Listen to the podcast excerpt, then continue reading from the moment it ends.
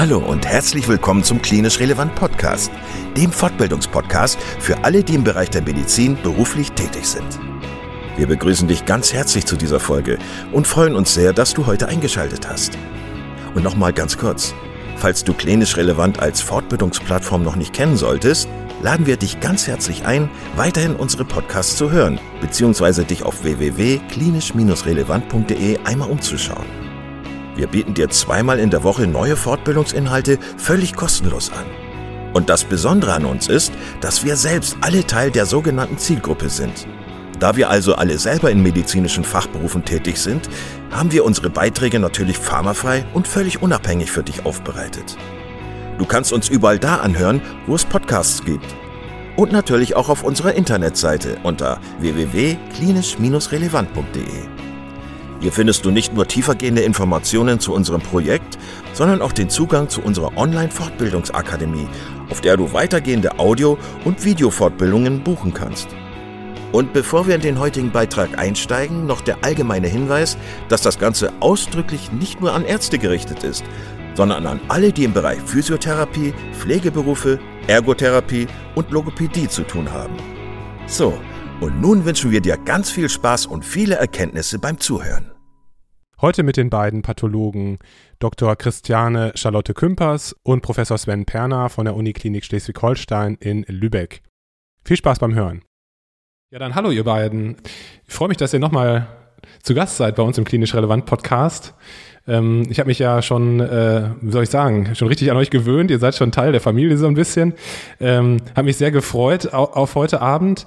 Ähm, wir wollen sprechen über ein weiteres, ja, pathologisches Thema, in Anführungszeichen, also natürlich nicht pathologisch in dem Sinne, dass es krank wäre, aber es geht um Pathologie und es geht um, ja, die Dinge, die ihr so alltäglich tut. Wir wollen heute besprechen, wie eigentlich so die Gewebsprobe aus der Praxis den Weg zu, zu euch findet und was ihr damit macht. Ähm, Bevor wir anfangen, nochmal guten Abend erst einmal äh, an Charlotte und an Sven, Professor Sven Perner und äh, Dr. Christiane Kümpers. Eigentlich hätte ich die Dame natürlich zuerst nennen müssen. Schön, dass ihr da seid. Ähm, Nochmal kurz der Hinweis darauf, dass wir natürlich schon mal zusammen einen Podcast gemacht haben und dass jeder, der das noch nicht gehört hat, diesen Podcast gehört hat, sollte das natürlich nachholen. Ähm, ihr beiden, wie ist das? Ihr kriegt ja wahrscheinlich am Tag sehr, sehr, sehr, sehr viele Gewebsproben. Ähm, wenn man sich jetzt zum Beispiel vorstellt, der Gastroenterologe, der in seiner ähm, Praxis äh, Gewebsproben entnimmt aus Magen oder Darm oder von, äh, aus der Lunge Proben entnimmt, das ist ja egal, was es für eine Probe ist. Ähm, diese Proben müssen ja in den meisten Fällen fixiert werden, also in, in eine Chemikalie zu euch gelangen. Ist das richtig?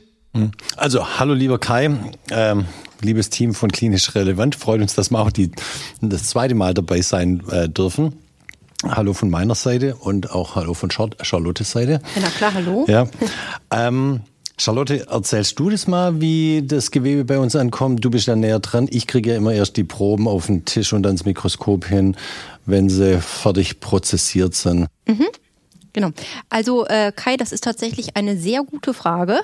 Ähm, als ich, das ist jetzt schon ein bisschen her, erstmals hier zu einer Formulatur war, habe ich dann auch festgestellt, dass diese Frage, was passiert eigentlich mit dem Gewebe, bis man es unter Mikroskop angucken kann, äh, dass ich mir die Frage nie gestellt habe, habe ich festgestellt, als ich das erste Mal in der Pathologie war. Ich wusste zwar immer, der Pathologe guckt unter das Mikroskop und sieht da tolle Dinge, aber was vorher passiert, keine Ahnung.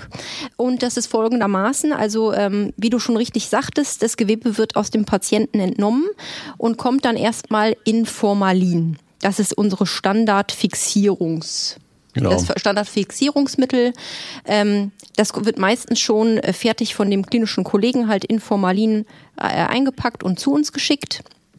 Zusammen, zusammen mit einem Einzelneschein, wo Name draufsteht und eindeutiger Identifier auf dem Einzelnegefäß und auf dem Einzelneschein. Und ja. die Fragestellung und natürlich auch, was sie schicken und warum und woher genau. es kommt und so weiter. Und dann wird das bei uns erstmal im Eingangslabor prozessiert in dem Sinne, und das ist jetzt eben die Frage, was es ist. Wenn wir jetzt bei deinem Beispiel bleiben, es ist eine kleine Probe zum Beispiel vom Gastroenterologen aus dem Darm oder aus dem Magen, dann sind das ja nur kleine Gewebestücke. Biopsien. Biopsien. Und da ist es so, so, dass ja die Grundlage ist für unsere Paraffineinbettung, ist im Grunde eine kleine Plastikkassette. Mhm. So kann man sich das vorstellen. So eine kleine Kiste aus Plastik mit Schlitzen drin, damit das Formalin da äh, reinlaufen kann. Und diese Kassette ist, würde ich sagen, 2,5 mal 2 mal so 0, weiß nicht, sieben, acht, sieben, ja. acht Zentimeter groß. Also so eine kleine Kassette. Und dann ist es eben so, wenn es kleine Biopsien ist, werden die einfach aus dem Gefäß, in dem sie kommen, rausgenommen und in dieses, in diese Kassette reingelegt und dann auch nur beschrieben in Form von wie viele Gewebestücke sind es und wie groß sind sie. So und das war es erstmal. Ja, so klassische Biopsien vom Gastroenterologen, die sind meistens so zwischen zwei und vier Millimeter groß. Da können wir, wenn wir das makroskopisch anschauen, was ja sonst bei größeren Präparaten Teil unserer Leistung ist äh, und Teil des Befundes ist, nicht viel rausholen. Dann nimmt man wirklich nur die ganzen kleinen Gewebeproben und bettet die komplett ein und wie du sagst, sag nur, wie viele es sind und wie große waren. Eventuell noch die Farbe. Ja. Und das war's dann aber auch. Na, und dann ist das eben so, ähm, dass das Gewebe jetzt in diesen Kassetten ist. Und wenn wir da jetzt vielleicht einmal weitermachen, wie das weiter prozessiert ist, ist es so, dass ähm, das ja schnell durchfixiert ist und dann über Nacht in einen Entwässerungsautomaten kommt. Am nächsten Tag sind diese Gewebestücke ganz hart geworden durch die Entwässerung und werden dann umgebettet ähm, und werden dann äh, in Paraffin gegossen. Und dann kann man sich das vorstellen, kommen die in so neue Kassetten rein, werden da reingelegt. Paraffin kann man sich vorstellen wie so eine Art Wachs. Ja, Katzenwachs früher gewesen. Genau, das man warm macht. In dem Form ist es natürlich flüssig. Und diese, dieses warme, flüssige Wachs wird dann in die neuen Blöcke eingegossen, wo eben dann auch das Gewebe drin ist. Das heißt, das Gewebe ist in diesem Paraffinblock eingeblockt und sozusagen dadurch gefangen und wird dann auf Kühlplatten gestellt. Und dann wird das Paraffin wieder hart wie Wachs, wie so eine Kerze, kann man sich vorstellen. Das kann man sich so ein bisschen vorstellen, warum man das Gewebe ja auch in Paraffin einbetten muss. Das ist so wie ein Stück Butter, wenn die warm ist in Zimmertemperatur oder auf dem, in der Sonne steht, dann kann man nur dicke Scheiben runterschneiden, die auch nicht schön werden. Und wenn die Butter aus dem Kühlschrank oder Gefrierschrank äh, kommt, dann kann man richtig schöne dünne Scheiben runterschneiden. Das ist da genauso wichtig. Und die Entwässerung, die muss stattfinden. Also der Körper und das Gewebe besteht ja zu 80 Prozent aus Wasser. Die muss stattfinden. Das läuft über Alkohol, weil eben hinterher die Einbettung in Paraffin stattfindet. Nämlich Paraffin und Wasser verträgt sich nicht gut. Deswegen muss man das Gewebe entwässern und das Wasser durch Alkohol ersetzen. Und das, äh, der Alkohol kann nämlich dann die Verbindung mit dem äh, Paraffin eingehen. Gehen. Das ist der Grund, warum man den Schritt über die äh, Entwässerung fahren muss. Gut. Genau. Und Entschuldigung, ganz kurz, wenn ich dazwischen frage. Und äh, die, diese Arbeitsschritte führt ihr natürlich nicht durch, oder? Das machen ähm, eure Assistenten. Ähm, Bei den Biopsien? Ja, bei den Biopsien machen das bei uns die MTAs ja. und äh, so die Entwässerung und sowas, ähm, das machen Automaten bei uns mittlerweile. Okay. Also okay. die Automatisierung hat in der Pathologie auch schon großen Eingang ja. gefunden. Genau. Aber das Einblocken in Paraffin ist dann auch wieder MTA-Arbeit, genauso wie später dann das Schneiden der Blöcke und auch Färben der Blöcke. Genau. Dann, also, also der nach dem, Schnitte, genau, der Schnitte, nicht der Nämlich nach ja. Paraffineinbettung, da haben wir die Möglichkeit, hier unsere Schnitte anzufertigen, damit man die unter dem Durchlichtmikroskop anschauen kann muss man sie Nummer eins erstens sehr dünn schneiden. Und zwar schneiden wir die auf einer Dicke von vier Mikrometer. Ein Mikrometer ist ein Tausendstel Millimeter. Mhm. Das ist schon sehr dünn, da kann man sozusagen durchschauen. Und weil Gewebe ja so dünn geschnitten komplett durchsichtig ist, muss man es noch färben, ähm, dass man unter dem Mikroskop überhaupt was sieht. Und das ist unsere Standardfärbung, die HE-Färbung. Genau. Die Hämatoxylin-Eosin-Färbung. Genau. Und diese Mikrometer kann man sich noch vorstellen wie ein Erythrozyt, also ein rotes Blutkörperchen ja. ist sieben Mikrometer genau. groß, also ein halber rotes, ein halbes rotes Blutkörperchen. So dick, dick. sind die Schnitte. So sind die Schnitte, also ja. dünn. Was, was muss man sich vorstellen? Du hast ja gesagt, dass das Ganze über Nacht entwässert wird zum Beispiel. Also bis ihr die Präparate auf dem Mikroskop liegen habt, wie viel Zeit vergeht dann? Also schon mal mindestens dann einen Tag, wenn das Gewebe an dem Tag, wo es kommt, auch sozusagen direkt mitgenommen werden kann. Mhm. Das variiert, also mitgenommen werden kann im Sinne von eingeblockt werden kann.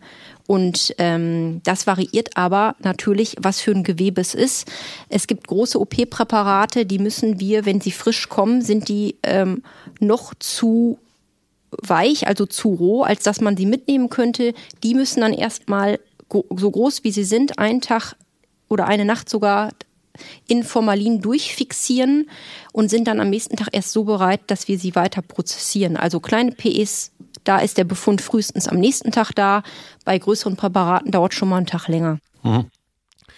Warum spielt HE so eine, so eine große Rolle? Also das ist ja die Standardfärbung, richtig? Also damit werden alle Präparate gefärbt, oder? Ja. Die HE-Färbung, die Hämatoxylin-Eosin-Färbung ist nicht eine Färbung, sondern sogar zwei Färbungen. Einmal die Hämatoxylin-Färbung und einmal die Eosin-Färbung.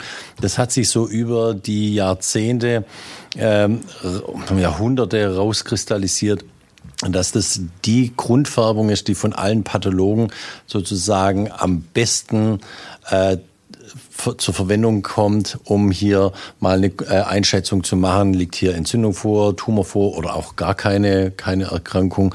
Und die Hämatoxylin-Eosin-Färbung, die beruht auf dem Prinzip, dass die äh, Hämatoxylin-Färbung eben die Kerne der Zellen anfärbt und die Eosin äh, und zwar in Blau färbt und die Eosin-Färbung, Eosin kommt von dem griechischen Wort Eos, Morgenröte, färbt das Zytoplasma der Zelle in Rot dar. Und das ist eben ganz wichtig, diese Unterscheidung zwischen Kern und Zytoplasma. Wie viele Kerne haben wir? Ist das Kern groß, das Zytoplasma klein oder andersrum? Das sind ganz wichtige Informationen, die diese ganz einfache Färbung äh, bringt. Und früher, als man so die Mikroskopie entwickelt hat, sind so die Mikroskopierentwickler eben zu den Färbern in die Färberviertel gegangen und haben sich da dann die Kleiderfärbungsmittel ausprobiert, weil das ja auch Gewebe ist. Daher kommen diese Färbungen und HE hat sich eben durchgesetzt, international. Gibt es noch andere Färbungen, die ihr benutzt? Also gibt es irgendwie Ausnahmefärbungen oder äh, bei bestimmten Fragestellungen bestimmte andere Färbungen, die es noch gibt? Mhm. Oh, gibt es eine ganze Reihe. Ganz Charlotte, fängst du mal an? Genau, also wenn wir zum Beispiel bei dem Beispiel bleiben, Magen-Darm-Biopsien, würden zum Beispiel Magenbiopsien ähm, immer auch eine MB-Färbung äh, bekommen. Das ist Methylinblau, das färbt zum Beispiel Helicobacter pylori an. Das ist also eine, ein Bakterium, äh, das es im Magen gibt und das ganz klassisch eine Gastritis. Die B-Gastritis. Äh, Typ B-Gastritis aus, ähm, auslöst. Äh, und dann noch eine Alcian-Passfärbung, die wir auch beim Magen schon eine Standardfärbung. Genauso wäre die Passfärbung eine Standardfärbung bei Darmbiopsien und Passfärbung färbt eben Schleim an. Schleim, genau, die Becherzellen, den Schleim in den Becherzellen, aber auch in Siegelringzellen, bei einem Siegelringkarzinom. Es färbt aber auch zum Beispiel bei Ösophagusbiopsien auch zum Beispiel Candida an, zum Nachweis einer Soösophagitis. Genau, Pilze, das Candida, Pilze, genau. Genau, mhm. Glykogen in der Leber färbt es noch an da. Ja, das sind so die wesentlichen. Also wir haben da noch eine ganze Reihe andere, die Elastika von Gieson-Färbung, die elastische Fasern zum Beispiel in der Lunge oder in Gefäßen, vor allem den arteriellen Gefäßen darstellt. Eisenfärbung gibt es noch. Eisenfärbung, genau, zum Nach Nachweis von Eisenablagerung bei älteren Blutungen. Es gibt die Kongo-Färbung zum Nachweis einer Amyloidose. Also gibt es ganz viele. Je nach Fragestellung müssen wir ja. dann eben wissen, welche weiterführende histochemischen Färbungen wir machen. Aber da ist noch lange mit unserem Armatorium ähm, kein Ende. Wir haben da große, große Werkzeugkiste an weiterführenden Techniken. Immunhisto, Molekularpathologie, Faxanalyse, Elektronenmikroskopie war früher viel in Anwendung. Ja. ja. Vielleicht können wir da gleich noch tiefer reingehen. Ähm, für den Workflow, wenn ich mir das so vorstellen darf, also die ähm, MTAs, die machen ja die Schnitte und die Färbung für euch fertig.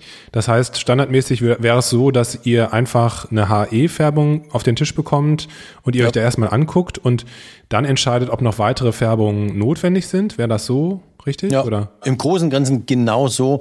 Bei ein paar Sachen, wie zum Beispiel Magen-Darm-Biopsien, da kriegen wir dann immer gleich die Alcian-Pass-Färbung und die Methylenblau-Färbung dazu, weil das eben äh, für die gängigen Fragestellungen wichtige Färbungen sind. Die kriegen wir immer dazu. Oder bei Leberbiopsien kriegen wir auch immer ein ganzes Set an Färbung dazu. Ähm, weil man da die immer braucht, um sich ein äh, umfassendes Bild zu äh, schaffen. Aber sonst bei, ich würde mal sagen, bei 90 Prozent der Fälle kriegen wir erstmal wirklich nur einen HE-Schnitt geliefert und dann machen wir uns, äh, schauen wir uns das Präparat unter dem Mikroskop an und für, machen dann von dem, was wir sehen, uns weitere Gedanken, äh, was für Differentialdiagnosen wir davon ableiten und wie wir diese Differentialdiagnosen äh, aufarbeiten müssen, mit welchen weiterführenden Färbungen, Techniken äh, und Anwendungen. Und technisch, ähm, das letzte Mal hat es mir erzählt, dass äh, es mittlerweile immer häufiger so ist, dass die Präparate auch eingescannt werden und dass ihr die auf dem Bildschirm anschauen könnt, also dass es gar kein Mikroskop in dem Sinne mehr gibt. Ähm, ist das schon im Alltag bei euch auch, auch so oder ist das jetzt eher so im, im Studentenunterricht, dass man das so macht oder?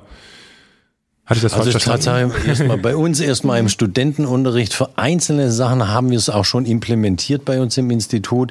Zum Beispiel, wir haben hier bei uns im Institut keinen Neuropathologen, aber wenn mal eine neuropathologische Fragestellung kommt, dann scannen wir wirklich, arbeiten wir das Präparat genauso auf, wie wir beschrieben haben, scannen es ein und stellen den Link dann einem Neuropathologen in Hamburg zur Verfügung. Es gibt aber auch wirklich schon Institute, vor allem die Engländer und die Holländer sind da in Deutschland Vorreiter die haben da schon ganze Institute, die sind komplett auf digitale Pathologie umgestellt, wo jedes Präparat eingescannt wird und nur noch dem Pathologen äh, auf dem Bildschirm zur Verfügung gestellt wird, wie, wie in der modernen Radiologie. Aber ihr beiden würdet immer noch mit dem klassischen ähm, Mikroskop arbeiten. Ja. Ähm, könnt ihr ganz kurz beschreiben, also mit welchen Vergrößerungen ihr da arbeitet und wie ihr euch das dann anschaut, das Präparat? Es gibt so einen, also man denkt ja immer, man, man geht gleich in die höchste Vergrößerung und je höher die Vergrößerung, umso mehr erkennt man. Ähm, ähm, das gibt so einen Spruch in der Pathologie. Äh, guter Pathologe, geringe Vergrößerung, schlechter Pathologe, hohe Vergrößerung. Das ist so ein Standardspruch. Äh, man wundert sich, mit welcher geringen Vergrößerung wir da drauf schauen und da die meisten Diagnosen machen. Also wir haben ja vom Objektivvergrößerung beginnt bei einer 2,5-fachen Objektivvergrößerung. Die gibt mit der Okularvergrößerung zusammen eine äh, die Zehnfachvergrößerung ist äh, eine 25-fache Vergrößerung bis hin zum 40-fach äh, Objektivvergrößerung, die sozusagen einer 400-fachen Vergrößerung entspricht. Wir arbeiten ganz viel nur mit der 2,5, 5er Objektivvergrößerung oder 10er Objektivvergrößerung. Da hören wir meistens schon auf, also bei der 100-fachen Vergrößerung. Uns interessieren uns auch meistens selten wirklich die einzelnen Zellen, außer bei der Zytologie, sondern bei Biopsien, Operationspräparaten ist für uns viel wichtiger die Zellen vor dem Hintergrund des äh, Zellverbandes, also des Gewebes. Und jede Vergrößerung, das ist sozusagen ein eigenes Objektiv und das kannst du dir so vorstellen, dass man am Mikroskop sitzt und dann praktisch wie so ein Revolver immer dreht. weiter dreht und dann zoomt man dadurch sozusagen immer näher dran. Mhm. Okay. Genau. Aber es ist genau richtig, äh, was Sven gerade sagte. Ich sage das auch immer im Studentenkurs so. Ich sage immer, Leute, guckt immer erst einfach aus der Vogelperspektive ja. auf das Präparat drauf. Da sieht man einfach schon mal ganz viel, wenn man schon vorher eigentlich weiß, was für ein Organ guckt man sich an und wie soll das eigentlich aussehen, ähm, sieht man einfach schon in der Vergrößerung immer schon, Sieht das so aus, wie es eigentlich aussehen soll? Oder gibt es da zum Beispiel irgendwie verdichtete Areale, wo es einfach zellreicher ist, als man es kennt? Oder zum Beispiel hat man einen Farbwechsel, also von die HE ist ja, wenn das Präparat nicht super zellreich ist, eher so rosa. Ja. Und wenn es zellreich ist, wird es sozusagen immer blauer. Das sind die Zellkerne, wo Sven eben schon sagte, durch die HE, die halt so blau eingefärbt werden. Und wenn man plötzlich irgendwie sieht, so ein Farbwechsel von rosa auf blau, wo man eigentlich weiß, eigentlich eigentlich müsste das alles homogen rosa aussehen. Da weiß man immer schon, irgendwie stimmt da weiß nicht. Entweder liegt ein Tumorinfiltrat vor oder ein Entzündungsinfiltrat. Genau. Das sieht man manchmal schon am Objektträger, wenn er auf dem Tisch liegt. Ja. Bevor ich jetzt nochmal nach den anderen euch zur Verfügung stehenden Techniken frage, würde ich gerne nochmal ähm, kurz ähm, einwerfen. Wie ist das mit ähm, Flüssigkeiten? Also ich meine, wir haben jetzt gerade nur über Gewebe gesprochen. Habt ihr da auch Flüssigkeiten, die ihr eingesendet bekommt und was macht ihr mit denen? Ja, also alles Mögliche, alle Formen von Ergüssen, also zum Beispiel Pleuraergüsse oder Aszites, mhm. aber auch zum Beispiel äh, Urin, bronchoalveoläre Lavagen, also alles Mögliche äh, kriegen wir da auch. Und das ähm, äh, können wir auch alles aufarbeiten in Form von, und da kommt es immer ein bisschen drauf an, was es ist. Da würden die MTAs auch Zytospin-Präparate zum Beispiel von machen. Also da wird die Flüssigkeit geschleudert und die Zellen wandern dann doch sozusagen nach unten und äh, werden sozusagen zu einem Sediment und werden dann irgendwie genommen und auf Objektträgern rüber transferiert und dann hat man das wie so ein kreisrundes Areal, wo man ganz viele Zellen so gesplottet drauf auf hat. Spot, ja. Auf einmal Es gibt aber auch einfach Ausstriche, dass die MTA, also die Flüssigkeit nimmt und einfach, wie sie ist, auf einen Objektträger sozusagen ausstreicht. Mit dem Wattestäbchen. Ja. Genau, und dann wird das gefärbt. Ja, also grundsätzlich unterscheiden wir bei äh, zwischen der Punktionszytologie, also bei Aszites, Pleuraerguss, Kniegelenksarguss, mhm. Liquopunktion, das sind die klassischen Punktionszytologien, wo man dann wirklich die Zellen idealerweise, wie Charlotte gesagt hat, runterzentrifugieren muss. Aber wir haben auch die Exfoliativzytologie, wie zum Beispiel beim Cervixabstrich, der Pappabstrich, wo mit dem Watteträger eben die Zellen erstmal aufgenommen werden und dann direkt auch mit dem Watteträger dann auf dem äh, Objektträger ausgestrichen werden und dann wird es hinterher gefärbt. Genau, mhm. da kriegen wir sozusagen schon die fertigen Ausstriche aus der Klinik geliefert. Genau, oder, Müssen pra nur noch färben. oder Praxis, ja. ja. Okay, und was die Färbung betrifft, ist das eigentlich das gleiche wie bei den Gewebeproben, richtig? Ja, da haben wir so ein bisschen andere Färbung, Grundfärbung, aber vom Prinzip her genau das Gleiche. Also bei, bei Pappabstrichen nimmt man die äh, Papa-Nikolaou-Färbung, ähm, woanders nimmt man eine Gimsa-Färbung, so ein bisschen immer bei, je nach Frage, woher das Gewebe kommt, was man vermutet. Wenn ich mich an meine ähm, Patho-Vorlesung früher erinnere, dann weiß ich noch, dass unser ähm, äh, unser vorlesender ähm, äh, Professor uns immer so ein Foto von so einem riesigen Elektronenmikroskop äh, ge gezeigt hat. Das sah so aus wie so ein kleines Atomkraftwerk. Äh, gerade habe ich so ein bisschen rausgehört, dass, das, äh, dass die Elektronenmikroskopie eigentlich gar nicht mehr so eine große Rolle spielt. Oder habe ich das falsch verstanden? Äh, In der Pathologie nicht mehr, muss man sagen. Also äh, meine Vorgängergeneration, die Ordinarien ähm, oder da unsere Patholehrer, als wir beide studiert haben, Kai, die haben alle damals habilitiert äh, mit der Methode der Elektronenmikroskopie. Und wenn man jetzt so Technikbücher anschaut, dann gilt auch immer das Elektronenmikroskopie als eine der Schlüsselerfindungen in der Technik. Sicherlich auch noch ein wichtiges Tool. Nicht mehr in der Pathologie, muss man sagen. Da gibt es nur noch ganz, ganz spezielle Fragestellungen wie Zilienerkrankungen oder sowas oder in der Nephropathologie. Aber ähm, es gibt immer weniger Institute, die eigentlich noch ein Elektronenmikroskop vorhalten. Ähm, wenn man hier wirklich eine spezielle Fragestellung hat, dann muss man es in eines der Zentren schicken, wo, wo es noch eine Elektronenmikroskopie gibt. Also unseres haben wir vor zwei Jahren abgeschafft. Okay. Also da habe ich zum Beispiel noch nie durchgeguckt. Ja. Ich bin jetzt das zwölfte Jahr in der Patho und habe noch nie durch ein Elektronenmikroskop durchgeschaut. Ja, das merkt man nämlich. Man kann durch ein Elektronenmikroskop äh, gar nicht durchgucken. Siehst du mal? Nee, das macht zum entlarvt. Schluss, ja, voll entlarvt. Das macht nämlich hinterher ein Foto und zum Schluss muss man aufs Foto gucken. Also, wie gesagt, noch nie. Ja, das Elektronenmikroskop. Ich bin, ich bin hier das, äh, das äh, Beispiel, Beispiel, dafür, dass man es nicht mehr benutzt. Man benutzt de facto, also mit ganz wenigen Ausnahmen nicht mehr. Was benutzt ihr denn? Also was, welche anderen technischen Möglichkeiten habt ihr zur Verfügung, jetzt abgesehen von der klassischen Mikroskopie? So, also eine Schlüsseltechnologie ist bei uns die Immunhistologie. Die hat so angefangen, als ich so im, und Kai, du auch im Studium waren. Da kam sie so langsam auf. Da war aber noch eine ganz, ganz Voodoo-mäßige Technologie. Da hat man ganz viel probiert. Das hat immer nur äh, Färbung. Teilweise hat man in großen Kühlräumen gemacht, äh, am Frischgewebe und sonstiges. Aber da hat sich auch die Technik so weit entwickelt. Das ist bei uns mittlerweile eine der Schlüssel- und Standardmethoden, wo man eben äh, durch, Anti, äh, durch gefärbte Antikörper Antigene, also Proteinstrukturen auf Zellen nachweisen kann.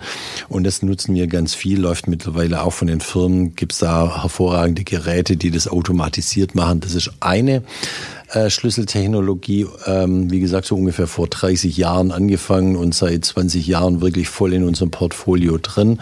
Und dann seit, sagen wir mal so, äh, plus minus 15 Jahren die Molekularpathologie, wo wir eben Nukleinsäuren aus den Gewebeproben, vor allem aus Tumorgewebeproben extrahieren und dann mit modernen molekularpathologischen Methoden untersuchen. Früher war da viel die Sänger-Sequenzierung dabei, die wurde aber mittlerweile auch abgelöst durch das Next Generation Sequencing, das massive parallele Sequenzieren, eine Technik, die bei uns in der Pathologie nicht mehr wegzudenken ist. Und die Informationen, die wir aus Molekularpathologie und Immunhistologie und Basismorphologie rauskriegen, hat es alles komplett übertrumpft äh, über das hinaus, was wir äh, aus der Elektronenmikroskopie rauslesen könnten.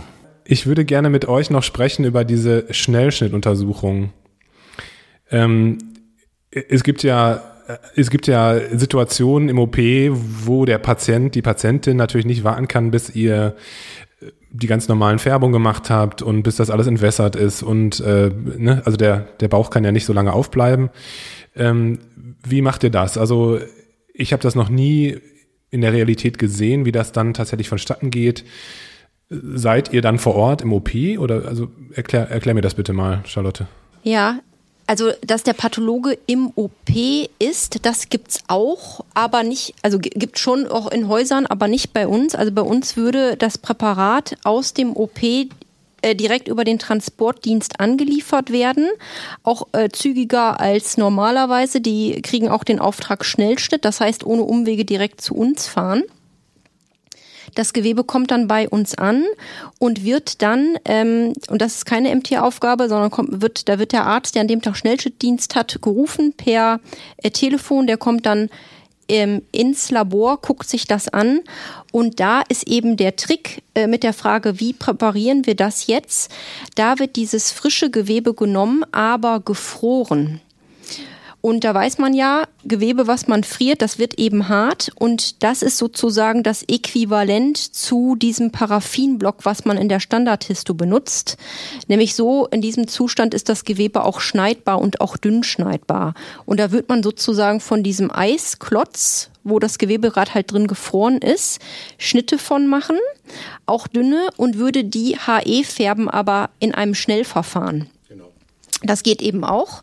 Und dann wird das Gewebe direkt vom Pathologen angeguckt. Äh, wir haben ähm, die Vorgabe vom Eingang des Materials, bis wir im OP anrufen und die Diagnose durchgeben, dürfen nicht mehr als 20 Minuten vergehen. Und das schaffen wir auch. Ja. Ja. Also wir gucken das dann an, machen wir uns das Bild. Also die typische Frage ist zum Beispiel Krebs oder ähm, nicht Krebs. Krebs oder nicht Krebs oder bei bekannten Krebs und äh, das Präparat ist draußen zum Beispiel in der HNO, von mir aus der Larynx äh, ist gerade ähm, entfernt worden, würde man in dem Patienten nochmal die Ränder sozusagen abschneiden, einzeln und uns schicken mit der Frage, ist da noch Karzinom drin, ja oder nein? Wenn nein, ist gut. Wenn ja, wissen die, an der und der Stelle müssen sie nochmal nachresizieren. Ja. Das sind so die klassischen Fragen.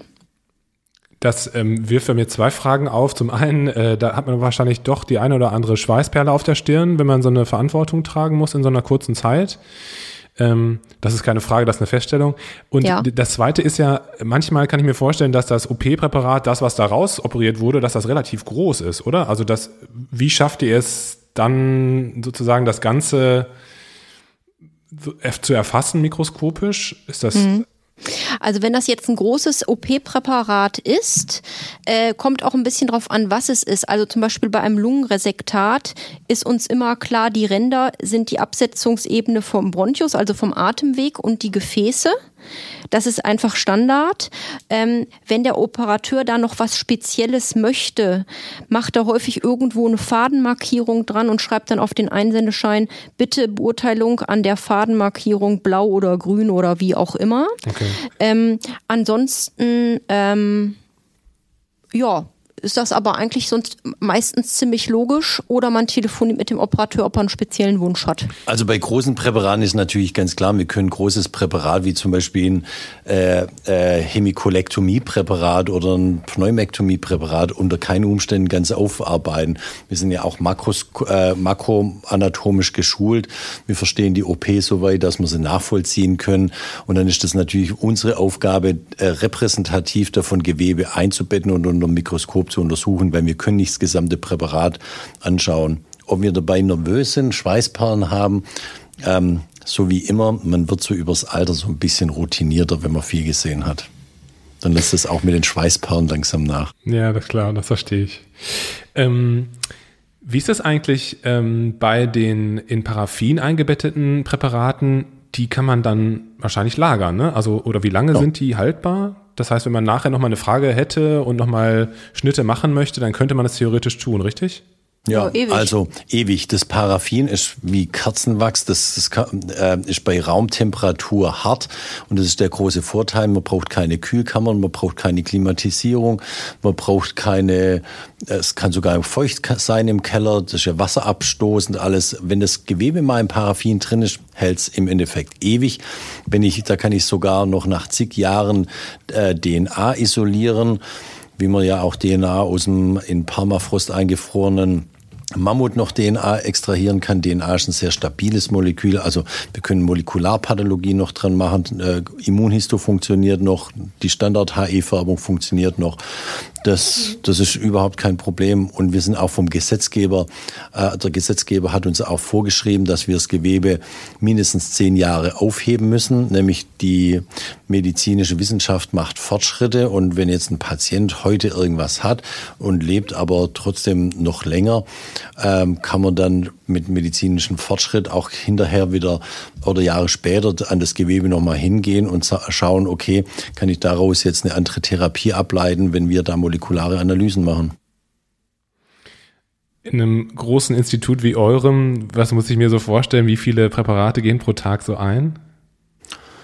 Oh, so 80 bis 100 pro 80 Tag. bis 100. Wir haben ungefähr 20.000, also Präparate. Wir haben 20.000 Einsendungen pro Tag und pro Einsendung ist das manchmal auch nicht nur ein Präparat, sondern manchmal mehrere Präparate, auch große Präparate. Ich glaube, wir machen pro Tag irgendwie 300 Blöcke, okay. 300 Schnitte. Ähm, 500 Färbungen. Also da kommt in kürzester Zeit wirklich viel zusammen. Und wenn man das alles zehn Jahre aufheben müsst, muss, das heben wir in großen Kellerlagerräumen in unserem Klinikum auf. Ja. Letzte Frage ähm, an euch, was das betrifft. Wie ist es eigentlich, kann man möglicherweise eines Tages auch digital sozusagen anfärben? Also wisst ihr, was ich meine? Dass man diesen Anfärbevorgang gar nicht mehr durchführen muss? Das ist ja das, was der Vorteil bei den Radiologen ist. Die machen ja gleich einen Film und wie bei der Kamera heutzutage sind es Digitalkameras. Ähm, ich, da glaube ich nicht so dran. Wir müssen ja erstmal das Gewebe in Blöcke gießen, schneiden, färben. Ähm, da gibt's nicht die, äh, wir müssen immer diesen analogen Schnitt gehen über die Färbung am Objektträger und den können wir dann erst sozusagen abfotografieren. Da kenne ich auch keine valide, keinen validen Ansatz, der da gerade verfolgt wird, weil ähm, wie gesagt, das, das digitale Direktpräparat einscannen in, in verschiedenen Ebenen, das hat meine Fantasie nie, reicht auch nicht für. Nee, hat bisher noch keiner einen guten Ansatz gefunden. Okay. Ähm, aber das heißt, das heißt erst der, der analoge Schritt und dann erst das Digitalisieren und genau. das wird natürlich schon einiges verändern, auch was KI betrifft und ja. ähm, Speicherung von Daten und so weiter. Ja, auf jeden Fall. Vielen Dank, ihr beiden. Das war sehr spannend. Ich glaube, äh, das hat hier viele Leute interessiert, ähm, zu wissen, was da eigentlich passiert mit den ganzen Gewebeproben. Ähm, ja, also das hat mir riesen Spaß gemacht und ich freue mich schon auf den nächsten Podcast mit euch. Über was ja. reden wir im nächsten Podcast? Aber wir können, ja, Über mir fällt, mir fällt noch so viel ein, was ich jetzt heute noch heute sagen können. Also da fällt uns noch ganz viel ein. Wir machen da noch ein paar Podcasts zusammen, cool. lieber Kai. Da freue ich mich sehr. Wunderbar. Danke. wir danken. Vielen Dank, dass du heute wieder zugehört hast und unser Gast gewesen bist. Wir hoffen sehr, dass dir dieser Beitrag gefallen hat und du etwas für deinen klinischen Alltag mitnehmen konntest. Wenn dem so sein sollte, dann wie immer gerne der Aufruf, teile doch diesen Podcast mit deinen Kolleginnen und Kollegen, damit auch andere davon profitieren können. Und du darfst uns natürlich auch eine positive Bewertung bei Apple Podcasts hinterlassen. Wenn du mal Lust hast mitzumachen, denn wir verstehen uns ja als eine offene Fortbildungsplattform, dann bist du ganz herzlich eingeladen, dich zu melden unter kontakt.klinisch-relevant.de. Vielleicht gibt es ja ein Thema, das du ganz spannend findest und wo du dich besonders gut auskennst. Und dann würden wir sehr gerne mit dir sprechen. An dieser Stelle der Hinweis noch auf unsere Social Media Kanäle und unser Newsletter auf www.klinisch-relevant.de. Und es gibt wieder neue Kurse auf unserer Fortbildungsplattform. Das Ganze ist natürlich nicht nur für Ärzte, sondern auch für Physiotherapeuten, für Pflegende, Ergotherapeuten und für Logopäden konzipiert. Beachte auch, dass du einen 5-Euro-Gutschein bekommst, wenn du dich in unsere E-Mail-Liste für Newsletter einträgst. Dann kannst du mit diesem Gutschein in der Fortbildungsakademie einkaufen, denn da gibt es viele spannende Beiträge. Schau dich doch einfach mal dort um. Also, ich wünsche dir jetzt eine gute Zeit und freue mich schon, wenn du beim nächsten Mal wieder einschaltest. Pass auf dich auf. Bleib gesund. Bis zum nächsten Mal. Ciao.